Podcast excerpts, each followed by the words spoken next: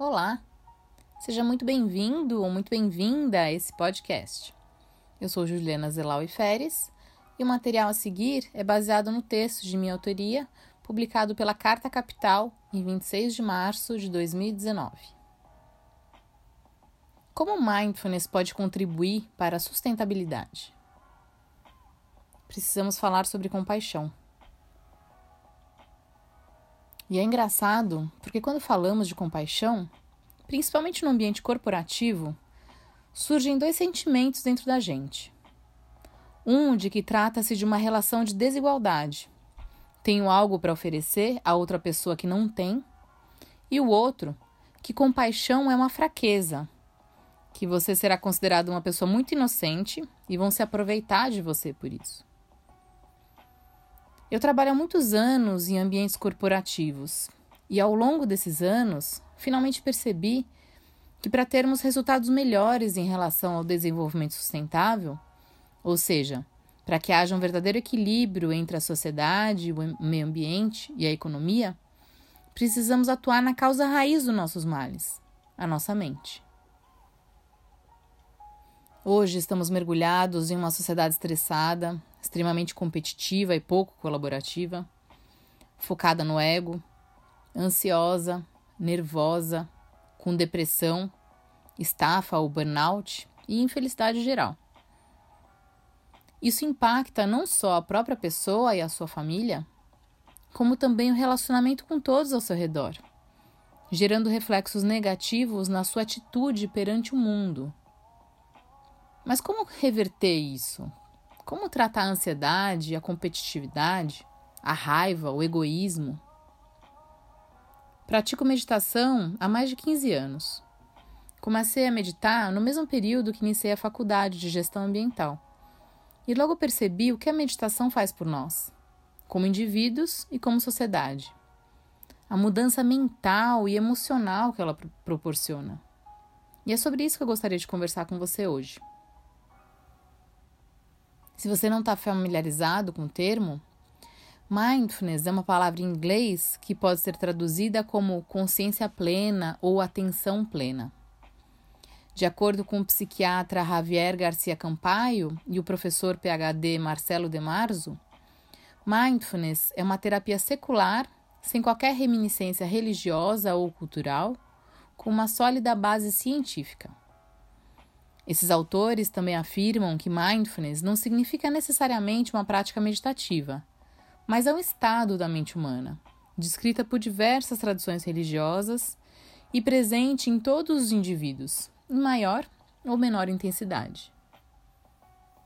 É uma ação intencional, uma capacidade de estar atento no presente com aceitação, flexibilidade e abertura à própria experiência Pode ser praticado de maneira formal, por meio da meditação, ou informal, ou seja, com plena consciência ao executar as atividades do dia a dia, seja lavar a louça, tomar um banho, caminhar, dirigir ou o que quer que seja, estando totalmente atento e aberto para o momento presente. E o que mindfulness tem a ver com sustentabilidade? Bom, o fato é que diversos estudos comprovam que a sua prática nos ajuda a entender por que fazemos o que fazemos e a turbinar a nossa capacidade de ter empatia com outros seres, humanos ou não. Assim, naturalmente, com o passar do tempo, as pessoas que praticam mindfulness acabam por desenvolver um compromisso social mais profundo, devido também ao abrandamento da centralidade no ego. Outra consequência é o que os cientistas chamam de desenvolvimento do interser, aquele sentimento de conexão com um todo e de pertencimento que nos faz sentir parte da humanidade, da natureza, do cosmos. Esse sentimento age como um contraponto para a crença errônea de que estamos separados do mundo que também é, em grande parte, responsável pelo nosso desrespeito ao ambiente natural e a origem da sensação de sermos incompletos, de estarmos sozinhos, de falta de propósito. Assim, Ao nos sentir parte do todo, nos sentimos responsáveis e agimos por um mundo melhor para todos. A prática de mindfulness, especialmente do mindfulness para o desenvolvimento da compaixão, contribui para ambientes organizacionais menos tumultuados, competitivos e frios. Mais do que isso, facilita uma convivência mais harmônica, cooperativa e pacífica. E o que é a compaixão? É aquele sentimento quando você presencia o sofrimento do outro que aciona o seu ímpeto de ajudar. Como eu disse antes, no nosso mundo atual, tão competitivo, muitas vezes a compaixão é tida como uma fraqueza ou, no máximo, uma relação de desigualdade, em que você apenas dá e o outro recebe. Mas, ao contrário, estudos comprovam que quem oferece compaixão não apenas lida melhor com emoções como a culpa, a raiva e a inveja, como desenvolve um contentamento e bem-estar psicológico duradouro. Mais do que isso, a compaixão é a base do nosso sistema, sistema neurobiológico de satisfação, calma e segurança que é ativado quando temos um relacionamento de afeto e confiança, relações colaborativas e significativas.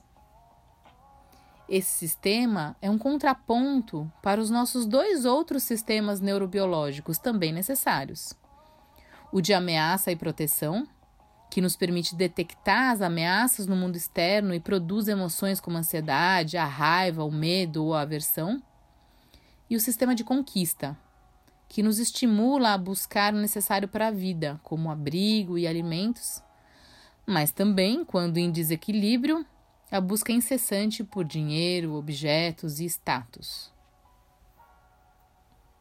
Atualmente, a nossa sociedade tem demonstrado uma forte ativação dos sistemas de ameaça, que percebe o ambiente externo como ameaçador, e o de conquista, responsável também pelo consumismo e a busca por status social enquanto o sistema de calma e segurança é pouco ativado.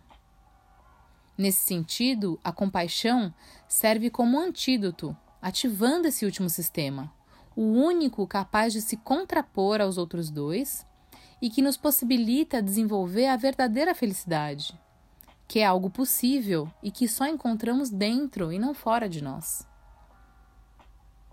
Então, como o mindfulness pode contribuir para a sustentabilidade? além de nos ajudar a desapegar do intenso desejo de posse e acumulação, ele, ele nos faz sermos mais gentis com nós mesmos e com os outros, reforça os laços afetivos e combate a descartabilidade que temos em relação aos objetos, mas também, infelizmente, em relação às pessoas, situações e seres vivos. Aquele sentimento de que não tem valor para mim, então eu jogo fora. O celular, o animal de estimação que está dificultando a nossa vida, os relacionamentos que não nos parecem tão bons quanto antes. Ao invés disso, passamos então a adotar as relações, os objetos e os seres vivos de valor intrínseco e não monetário ou para atendimento do nosso ego apenas. Em última instância, o mindfulness fortalece os nossos sentimentos de conexão e de pertencimento com o todo, restaurando a nossa paz e o sentimento do que é sagrado. E tudo é. Mas falar sobre sagrado, daí já é outro tabu que fica para uma próxima conversa. Caso você queira experimentar por si mesmo, aqui no Insight Timer você encontra as práticas de mindfulness, bondade amorosa para relações melhores, autocompaixão e a prática gratidão para uma vida mais feliz, que vão te proporcionar um energizante sentimento de compaixão. Basta inserir na barra de ferramentas os nomes das práticas ou buscar no meu perfil, Juliana Zelaui Feres ou só Juliana Feres, que você vai encontrar todas elas lá. Eu espero sinceramente que você goste. E não subestime o poder de ser compassivo. Simplesmente seja. Um grande abraço e até mais.